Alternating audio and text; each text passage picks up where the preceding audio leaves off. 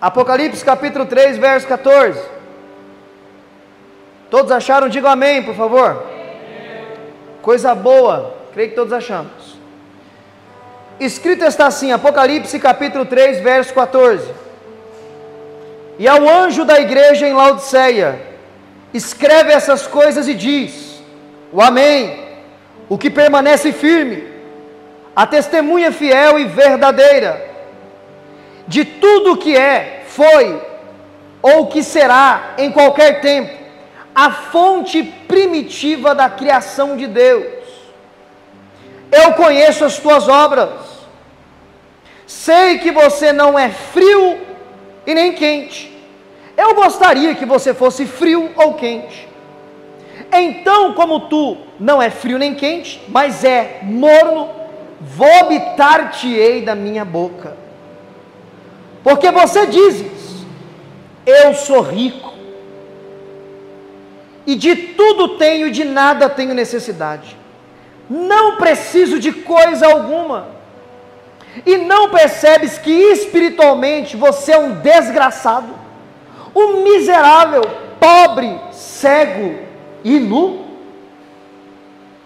O meu conselho a você é que compre de mim ouro puro, ouro purificado pelo fogo. Só então você será verdadeiramente rico.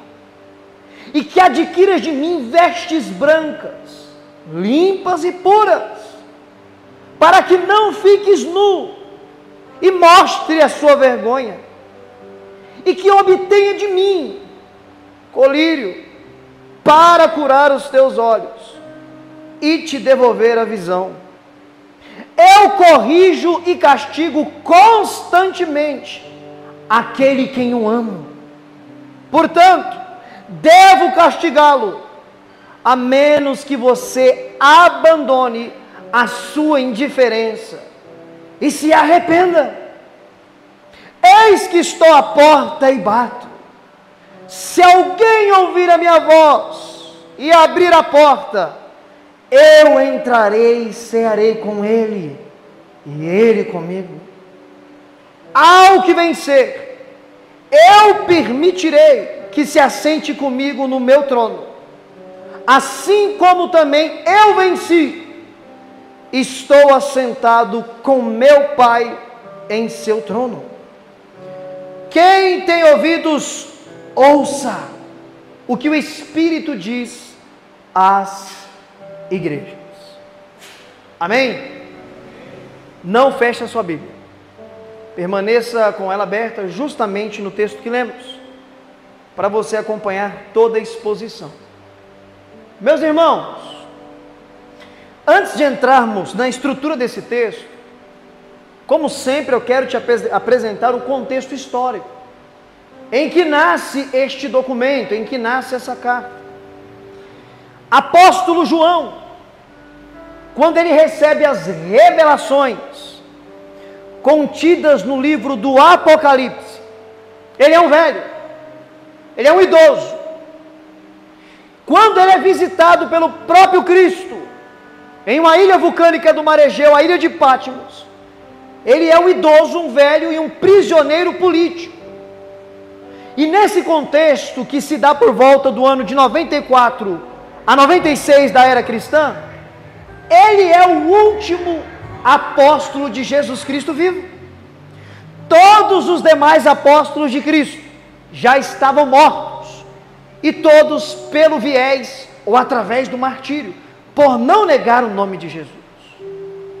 João, provavelmente preso em uma gruta, um buraco cavado na rocha, em uma ilha separado da igreja que ele amava, do povo que ele cuidava, quando todas as portas do mundo dos homens se fecham para João, uma porta se abre no céu e ele ouve uma voz: Sobe até aqui que eu te mostrarei as coisas que são e que hão de acontecer.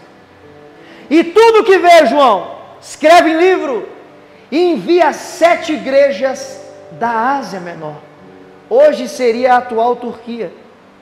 João então se propõe a escrever essas sete cartas a essas sete igrejas da Ásia Menor. Mas é muito curioso, pastor Paulo, que Jesus Cristo, que tem um olhar penetrante, que não vê e não enxerga como enxerga o homem, ele olha para todas as sete igrejas e faz um diagnóstico de cada uma delas. E dentro deste diagnóstico que Jesus Cristo faz sobre essas igrejas, ele traz elogios, críticas, orientações e promessas. Se não vejamos, para a igreja de Éfeso, Jesus Cristo parabeniza eles, porque eles rejeitavam o mal e tinham paciência. Porém, Jesus Cristo tem uma crítica para a igreja de Éfeso. Eles haviam abandonado o primeiro amor. E a orientação é essa: volte ao primeiro amor. E aquele que vencer, eu darei de comer da árvore da vida. Para a igreja de Esmirna, Jesus Cristo afirma que eles estavam suportando o sofrimento com firmeza, em dificuldades, eles não haviam esmurecido. Esta igreja foi tão agraciada por Cristo que ela não recebe críticas, mas recebe orientações. Ser fiel até a morte, que eu te darei a coroa da vida. Ele traz críticas, orientações e promessas. Igreja de Pérgamo, Jesus Cristo, com o seu olhar penetrante, ele enxergou que dentro daquela igreja havia muitos cristãos que ainda mantinham a fé em Cristo Jesus, mas também havia um grupo que estava entrando pelo caminho da idolatria e da heresia. E ele traz uma orientação para a igreja de Pérgamo: arrependa-te, porque se você se arrepender e vencer, eu te darei o, mandar, o manar escondido do céu. Para a igreja de Sardes, uma igreja que alguns poucos lá dentro ainda era fiel ao Senhor, porém, era uma igreja morta. Mas mesmo sendo uma igreja morta, Jesus Cristo tem uma ordem para aqueles que ainda estavam lá dentro e era vivo. Fortalece aqueles que estão prestes a morrer. E se vocês, se vocês for, for, forem fiéis, eu vestirei vocês de vestes brancas. Igreja de Filadélfia, mais uma igreja agraciada por Cristo, uma igreja que perseverava na fé, uma igreja que não recebe críticas, uma igreja que tem uma orientação. Continue mantendo firme a sua fé, porque se vocês se manterem firme, eu darei a vocês um novo nome. Essas são orientações, são elogios, são críticas e são promessas que Jesus Cristo faz às sete igrejas da Ásia Menor. Igreja de Laodiceia, o texto que lemos na noite de hoje. Essa cidade foi fundada por volta de 250 antes de Jesus Cristo. Nos dias em que João escreve a carta a esta igreja, esta cidade era importantíssima uma grande acrópole para os dias antigos, da época de João. Esta cidade, ela era a cidade mais rica da região da Frígia. Eles tinham três aspectos dentro da cidade de Laodiceia, que fazia com que a cidade tivesse orgulho de si mesma. Lá era o centro bancário de toda a Ásia Menor. Muitas pessoas da cidade de Laodiceia eram ricas, riquíssimas. Aí chegaram ao ponto, no ano 60 da era cristã, um grande terremoto varreu e destruiu a cidade de Laodiceia. Eles rejeitaram a ajuda do Império Romano para reconstruir a cidade. Construíram com suas próprias finanças, porque era uma cidade rica e eles tinham orgulho e batiam no peito porque eram ricos. Um dos aspectos que deixava aquela cidade orgulhosa. Segundo aspecto que fazia com que aquela cidade tivesse um orgulho nas alturas. Eles tinham uma indústria textil. Fabricavam as roupas mais luxuosas da Ásia Menor. Eram todos bem trajados, todos bem vestidos. E eles tinham orgulho por isso. Terceiro aspecto que essa cidade era uma cidade orgulhosa e prepotente.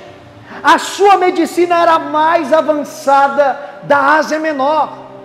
Na cidade de Laodiceia, eles produziam o pó frígio, que era usado para fazer o colírio mais procurado do mundo antigo, que resolvia o problema da vista de muitas pessoas.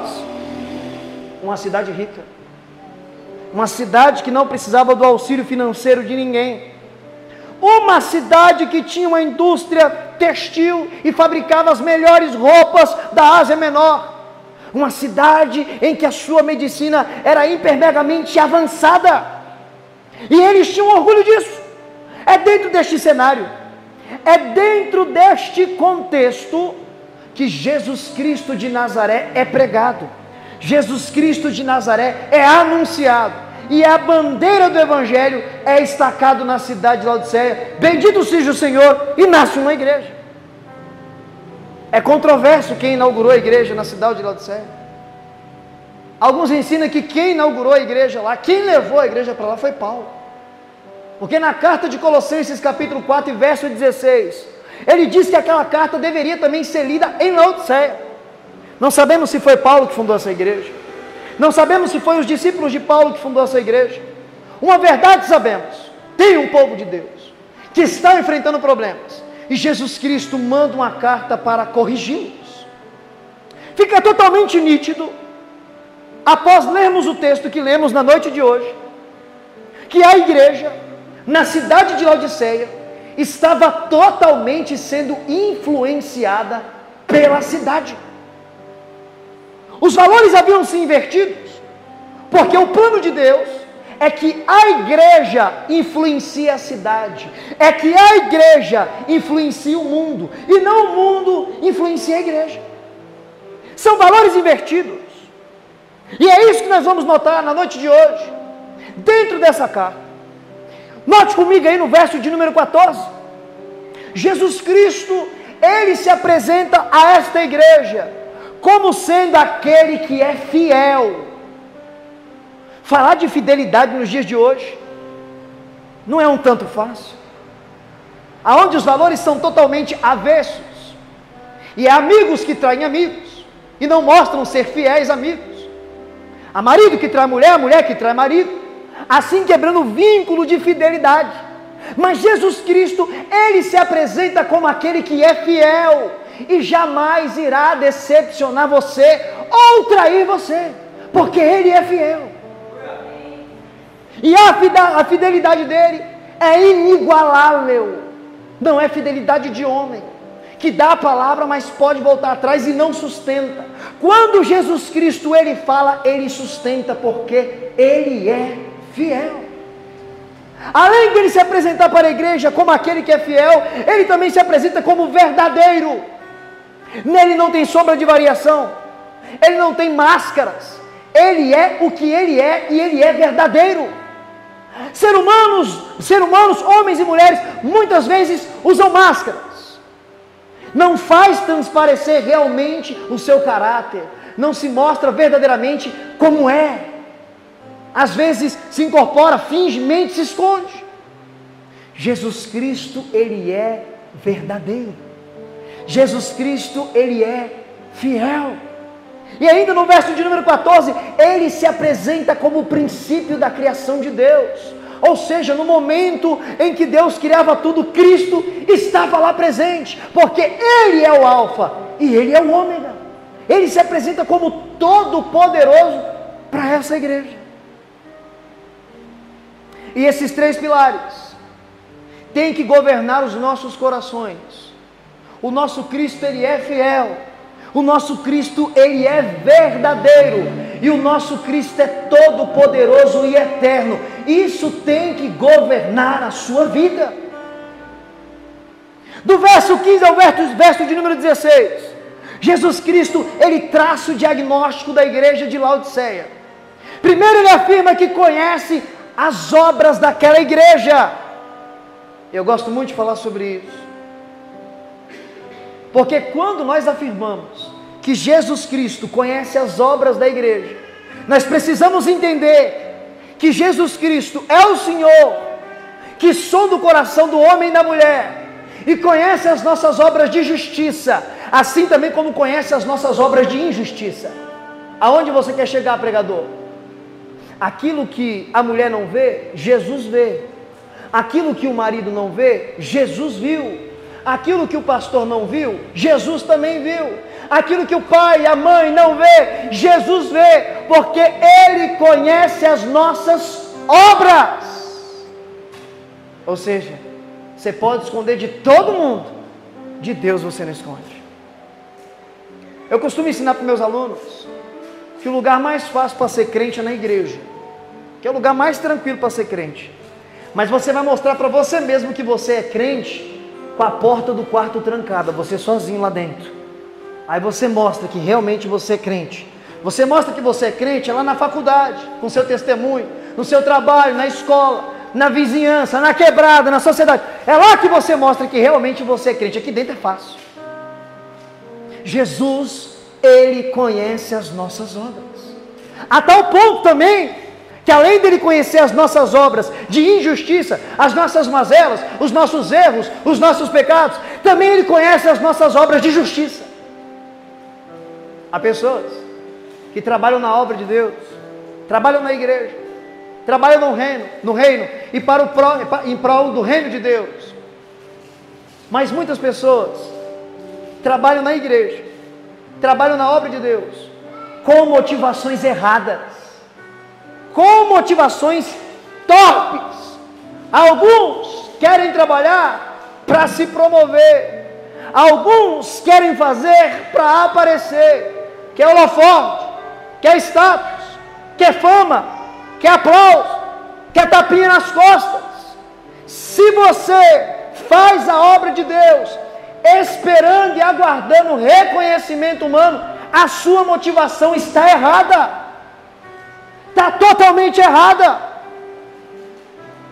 Mas, todavia, há dentro da igreja de Deus homens e mulheres que fazem a obra de Deus com zelo, com amor, e fazem essa obra para a glória de Cristo, para o louvor do nome de Deus. E às vezes essas pessoas que fazem a obra de Deus com a motivação certa não são vistas, não são assistidas por ninguém, passa despercebido. Fique tranquilo, porque Cristo conhece as suas obras. Ele vê o que você tem feito pelo reino e para a glória do nome dele.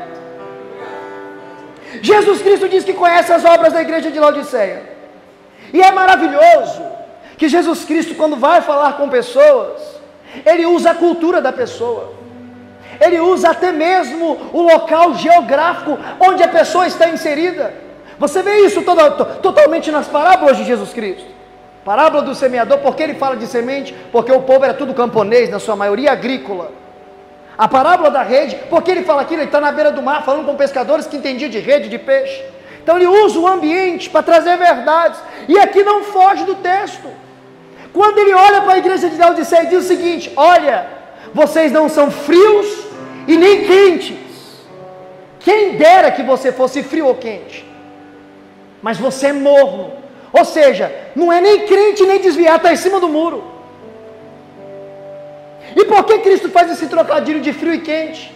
Porque na cidade de Laodiceia havia fontes térmicas com águas mornas, insalubres para o consumo. Uma das maiores necessidades dessa cidade era água potável. Então, quando Cristo fala que eles não são frio e nem quente e são mornos, eles estão entendendo o que Cristo está falando. Vocês não são aceitáveis. Água morna não faz bem tomar. Não é potável, é ruim.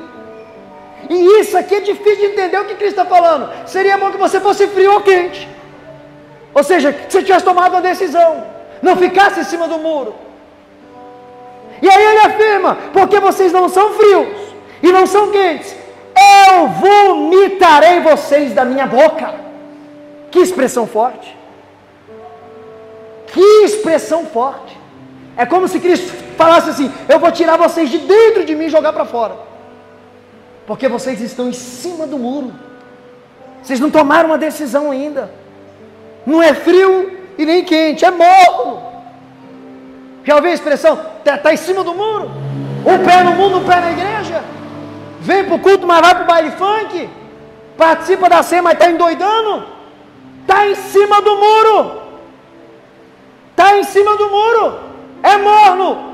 E olha o que Cristo está falando para essa igreja: que precisa sair da mornidão espiritual e voltar a ser espiritual. Eu vou te vomitar, vou te jogar para fora,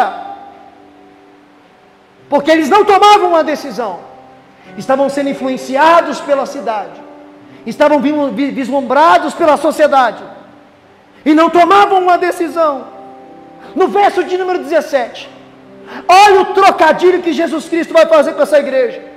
Eles batiam no peito e falavam: somos ricos e não precisamos de nada. Jesus Cristo olha para o orgulho daquela igreja, daquela cidade e fala o seguinte: vocês são miseráveis, desgraçados e pobres. Nós precisamos tomar cuidado com o eu, com o orgulho, com a altivez de espírito. Eu não preciso de nada. Eu sou rico no contexto da cidade. Estou tranquilo. Sou autossuficiente. Eles eram tão ricos, tão ricos, que a única coisa que eles tinham era só dinheiro. E o dinheiro não podia comprar o mais precioso que um ser humano pode adquirir, que é a salvação. E tem pessoas nos dias de hoje que é tão, tão, tão miserável, que só tem dinheiro, só tem dinheiro, de tão miserável que é, tão pobre que é. Você sabia que a prosperidade não está ligada a bens financeiros e materiais? Você sabia disso? Ou você não sabe disso ainda? Você sabia que tem multimilionários que daria toda a sua fortuna de dinheiro para sair da cama, levantar e andar, e ele não pode comprar de novo o movimento das pernas dele? Que miséria de riqueza que é essa? Que prosperidade que é essa? A verdadeira prosperidade é você conseguir viver bem em paz com Deus, com aquilo que Ele tem te proporcionado. Bendito seja o nome do Senhor. Uma igreja orgulhosa, que batia no peito, sou rico, não tenho falta de nada. Jesus Cristo, e olha, vocês são miseráveis, diz para eles, são pobres e desgraçados. O que, que Cristo quis dizer com desgraçados? A palavra desgraçado significa aquele que não tem graça, que perdeu a graça. Ou seja, eles não têm mais a graça de Deus, a misericórdia de Deus sobre a vida desses, que se entendem ser autossuficientes. Jesus Cristo faz um contraste com a riqueza da cidade, um polo bancário, a cidade mais rica da Frígia. Jesus Cristo diz que eles são pobres, são miseráveis, são mendigos porque só tinham dinheiro. Eles batiam no peito e gritavam aos quatro ventos que era o povo que se vestia melhor, pela sua indústria textil, melhores trajes, melhores roupas. Ainda no verso número 17, Jesus Cristo diz para eles: E vocês estão nus. Não vale de nada a sua roupa bonita, a sua roupa chique. Vocês para mim estão nus mostrando a vergonha de vocês. A riqueza de dinheiro que eles se vangloriava é miséria para Deus. As roupas luxuosas e perfeitas para Deus é como se eles estivessem nus, despidos, não estivessem vestidos.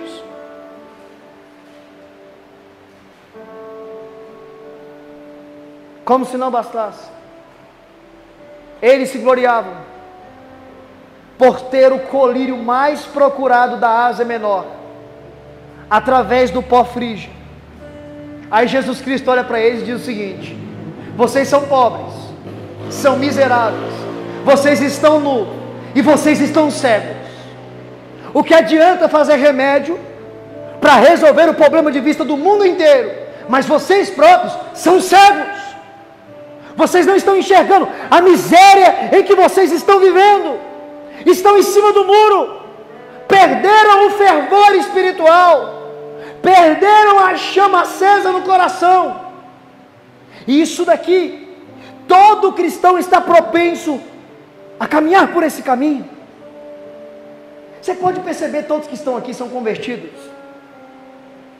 Você lembra quando você começou a caminhar com Cristo? Como é que é? A chama do primeiro amor? Você queria só saber de oração lia a Bíblia todo dia, não perdia um culto, Aqueles que gostam de orar em montanha ia para o monte toda semana, fazia jejum. Quanto tempo mais você não jejua? Você estava no primeiro amor, você estava no embalo, você estava no fogo. Mas com o passar do tempo, nós todos estamos propensos a começarmos a caminhar no piloto automático. Vou colocar minha roupa de Deus hoje no domingão, vou para a igreja. Tem nada para fazer, vou dar uma volta. Vou ver meus amigos lá. Perdeu a expectativa de Cristo ainda operar o inimaginável. Você lembra que todo culto para você era uma expectativa inigualável? De ver Cristo falar, de ver Cristo curar, de ver Cristo operar. Por que isso não queima mais nos nossos corações? Será que Cristo mudou? Ou a igreja que tem mudado? Porque o Cristo é o mesmo, ele afirmou aqui, ele é o fiel, ele é verdadeiro, desde as origens, ele não muda. Meus irmãos, essa igreja havia perdido o fervor espiritual, era uma igreja morna. E nós precisamos voltar a viver o fervor espiritual. Eu sei que muitos têm medo de serem taxados como religiosos, porque quando se fala de fervor espiritual, muitos associam-se aos dons do Espírito Santo, a língua estranha, a correr e pular na igreja. Opa, calma, segura aí. Creio em dom de línguas, assim como você. Creio nos dons do Espírito Santo. E sei que no nosso meio, infelizmente, tem excessos. E por conta de muitos excessos que acontecem em muitos cultos, nós somos taxados de birutas, de emocionados e de fanáticos e religiosos. Porém, não é porque tem excesso e emocionados quer dizer que não tenha as manifestações verdadeiras, porque ainda tem. Aqueles que são visitados pelo Espírito Santo com poder, e sentem algo inexplicável e inimaginável, e novamente são embutidos de uma chama que queima no coração. E é isso que precisamos. Nós precisamos de um renovo de Deus, para não se enquadrar como uma igreja morna, porque se nós formos mornos, Cristo vai vomitar da boca. Eles pensavam que eram ricos, mas eram miseráveis se vangloriava das suas roupas luxuosas, mas para Cristo eles estavam despidos, estavam nus. Se gloriavam do seu colírio que curava pessoas para o mundo inteiro dos olhos, mas eles mesmos estavam cegos. E a cegueira espiritual é a pior que existe. É a pior que existe. O que é cegueira espiritual? É quando aquele cristão que realmente se converteu de novo, e ele é convencido pelo Espírito Santo do que? Do pecado, do juízo e da justiça de Deus. Então ele entende que é errado. E, e isso aqui eu falo para vocês e vocês vão entender, porque só cristão vive isso daqui. Você tentar falar isso para um que não é crente, para ele é loucura. Você já percebeu que toda vez que você vai dar uma butinada ou pisar na bola, alguém fala dentro do seu coração, não fala? Ou fala aqui em cima, não fala? E aí você fica assim, acho que é eu mesmo, que você mesmo. Você acha que o Adão que está aí dentro vai falar para você não pecar? Ele vai mandar você pecar, que ele quer aquilo. Ela vozinha que vem dentro de você é o Espírito Santo de Deus, te ajudando, te iluminando. Não é por aí. Sai disso. Não faz isso. É o Senhor falando com você. Só nós sentimos isso. Os que nasceram de novo. Mas quando você entra no estado de cegueira espiritual, Aquilo que para você era pecado, passa a não ser pecado. Aquilo que para você era errado, passa a não ser errado. Tome cuidado. Que a cegueira espiritual jamais chegue na sua vida. Que aquilo que para você era pecado continue sendo pecado. Que aquilo que para você era errado continue sendo errado. Se afaste disso.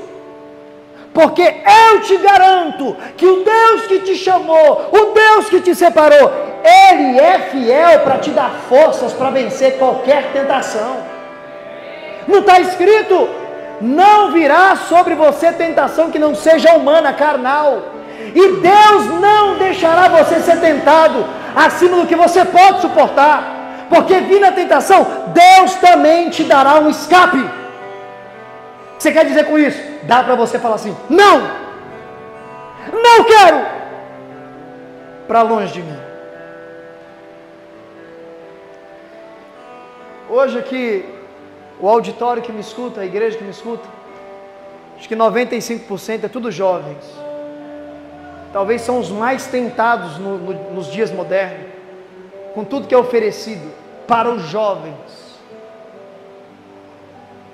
Mas nós precisamos entender que os desejos da carne e a cobiça da alma é a inimizade com o nosso Deus que é santo, santíssimo. E nós também precisamos entender que o diabo, a Bíblia ensina, apóstolo Tiago, você resiste. Como? Fiel na palavra. Cristo nos deu a ferramenta para resistir ao diabo. Lá em Mateus 4, quando ele foi tentado, ele rebateu o diabo com a Bíblia. O diabo você resiste quando você está firme na palavra. E a minha natureza? E o Adão que está aqui dentro? O que, que eu faço? Eu vou resistir? Não, você corre. Sai correndo. Sai correndo. Não brinca com a sua natureza. Faz que nem José, não fica para ver o que vai acontecer, não. Não fica para ver o que vai acontecer. Faz que nem José. Mete o pé, corre. Porque eu sempre falo isso para meus alunos. Você se converteu, mas os seus hormônios não se convertem. É uma briga constante com os seus hormônios, com a Eva que está aí dentro, com Adão que está aí dentro. E nós precisamos fugir da cegueira espiritual. Aí no verso de número 18, Jesus Cristo fala para uma igreja rica, uma igreja abastada financeiramente. Olha o que ele fala para essa igreja: compre de mim ouro, mas ouro refinado no fogo. Porque essa é a verdadeira riqueza, o que? Os bens materiais, não, a salvação eterna das nossas almas, que dinheiro nenhum no mundo pode comprar. Você está pregando contra a prosperidade financeira? Não. A prosperidade financeira é uma bênção. E Deus abençoa muitos com a prosperidade financeira. O que a Bíblia nos ensina e nos corrige é o que o pastor Paulo falou na noite de hoje. Não é pecado você ter dinheiro. Eu oro para que Deus te dê dinheiro, te dê muito, para que você possa ajudar vidas e ajudar a igreja. O pecado é ter amor ao dinheiro. É você viver em prol do dinheiro. Porque Cristo disse que isso se torna um ídolo, se torna um Deus no seu coração. É por isso que nós pregamos que Jesus, Ele não quer tirar o dinheiro do bolso de ninguém, Ele quer tirar o dinheiro do coração do homem. Receba a verdadeira riqueza que é a salvação de Deus. Dinheiro nenhum do mundo compra. Elon Musk, nem sei se falei o nome do homem certo. O mais rico do mundo. Se ele não se curvar a Cristo, e se render a Ele, crer nele como Salvador, ele não compra o céu. Ele pode comprar ilhas, pode comprar até país, não sei, mas ele não pode comprar a salvação da sua alma. Que riqueza que é essa? Que riqueza que é essa que não garante a ele uma vida eterna? É o que Cristo está falando para essa igreja, que era riquíssima. Compre de mim ouro refinado, a verdadeira riqueza, receba de mim a salvação. Ele oferece ouro refinado. Ele oferece para essa igreja, sabe o que? Uma igreja que estava nua, despida, vestes brancas. Veste branca, veste branca para você já sabe, você está acostumado. É símbolo de purificação, é símbolo de perdão, é símbolo de limpeza. Ou seja, só Jesus tem o poder de nos purificar e nos limpar de todo o pecado e nos apresentar diante de Deus como limpos e justificados. Eles tinham roupas luxuosas, roupas maravilhosas, mas estavam podres e imundos em pecados. E Jesus oferece vestes brancas. Eu purifico você, eu limpo você de verdade. Ele oferece a verdadeira riqueza que é a salvação. Ele oferece vestes brancas, purificação, perdão. E para uma cidade E para uma igreja que se vangloriava de produzir o melhor colírio do mundo, olha o que Jesus Cristo fala: pegue comigo, compre de mim o verdadeiro colírio que trará de volta a sua vista. Para trazer de volta a vista, a expressão só faz sentido para alguém que já teve vista, alguém que já enxergou e passou a não enxergar mais. Ou seja, Cristo está falando para eles: se eu purificar você, se eu limpar você, você nova, novamente vai ter visão espiritual. Você vai novamente entender qual que é o caminho que eu chamei você para seguir e você para trilhar e caminhar. Nele está a verdadeira riqueza. Ele nos veste com vestes brancas, limpas. E Ele tira a nossa cegueira espiritual e nos dá a verdadeira visão de onde devemos caminhar e seguir. Verso de número 19. Como um bom pai, ele traz essas palavras: Eu repreendo a quem eu amo. Por mais que aqui a igreja é composta por jovens, eu vejo que tem bastante papai e mamãe. E nós que recebemos o privilégio de ser papais e mamães, sabemos que às vezes temos que corrigir os nossos filhos e filhas, às vezes com dor no coração, mas você corrige porque você ama, porque você zela, você cuida, você quer mostrar o verdadeiro caminho, por onde deve ir, o que não deve fazer. Assim é o nosso Jesus, é o que ele fala: eu repreendo a quem eu amo, porque eu sou zeloso, eu cuido, eu tenho zelo, eu não divido, eu não abro mão. Jesus ele tem ciúme da sua igreja e não divide ela com ninguém. Eu repreendo a quem eu amo, porque eu sou zeloso. E aí ele faz uma convocação à igreja de Laodiceia: aqueles que estão pobres e miseráveis espiritualmente, aqueles que estão despidos espiritualmente, aqueles que estão cegos. Olha o que Jesus diz para essa igreja: arrependa-te. Ele é o Senhor de oportunidades. Às vezes, se você frustrar e magoar alguém, tem pessoas que não vão te perdoar, não vão te dar uma segunda oportunidade, não vão te dar uma nova chance. Mas Jesus te dá uma oportunidade, Ele te dá uma nova chance, Ele convoca você a tornar atrás, a se arrepender, a abandonar, porque Ele é um Deus zeloso, porque Ele corrige quem Ele ama. E ele convoca o arrependimento e ainda diz o seguinte, verso de número 20: Eu estou à porta e bato. Eu estou à porta e bato. E se alguém ouvir a minha voz e abrir a porta, eu entrarei e cearei com ele. E ele ceará comigo. Agora é intimidade para aqueles que se arrependem para aqueles que voltam atrás, que abandonam e novamente recebem a visão e andam no caminho, atrás de Cristo, levando a sua cruz. Ele chama para uma intimidade. Ceiar é sentar na mesa, é tempo precioso de conversar. Ceiar é comunhão.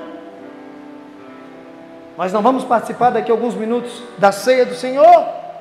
Que é o momento solene, mais solene da igreja, de comunhão entre nós e o nosso Cristo. E é isso que ele está falando aqui. Aquele que se arrepende, aquele que volta atrás, ele bate na porta.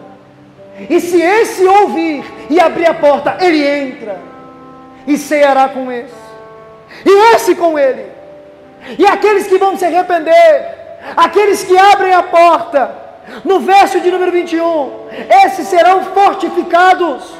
E ele diz: ao que vencer, ao que vencer, eu vou permitir se assentar no trono comigo. Assim como eu venci, estou assentado no trono com o Pai. Que privilégio! Você quer uma honra maior que essa? Chamado pelo próprio Cristo, ser guardado pelo próprio Cristo, ser sustentado pelo próprio Jesus Cristo